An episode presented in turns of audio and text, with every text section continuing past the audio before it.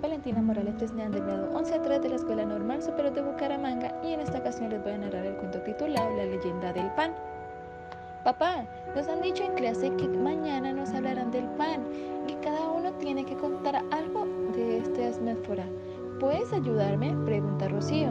Si quieres, te cuento una leyenda que me, que me contaba la abuela cuando yo era pequeño. Escucha. Un leñador y su familia vivían en un bosque. Hubo un gran incendio y fue abandonada su casa. Después de mucho andar y sin nada que comer, se pararon a descansar en la orilla de un arroyo.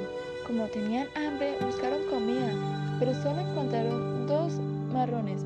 La madre se disculpó para separarlos.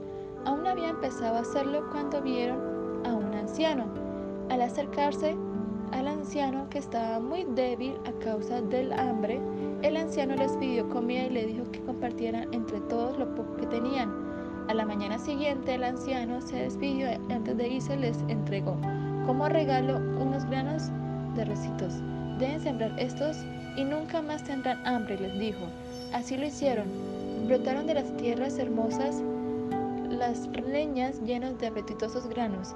De ellos sacaban bienes para con hacer abundantes panes.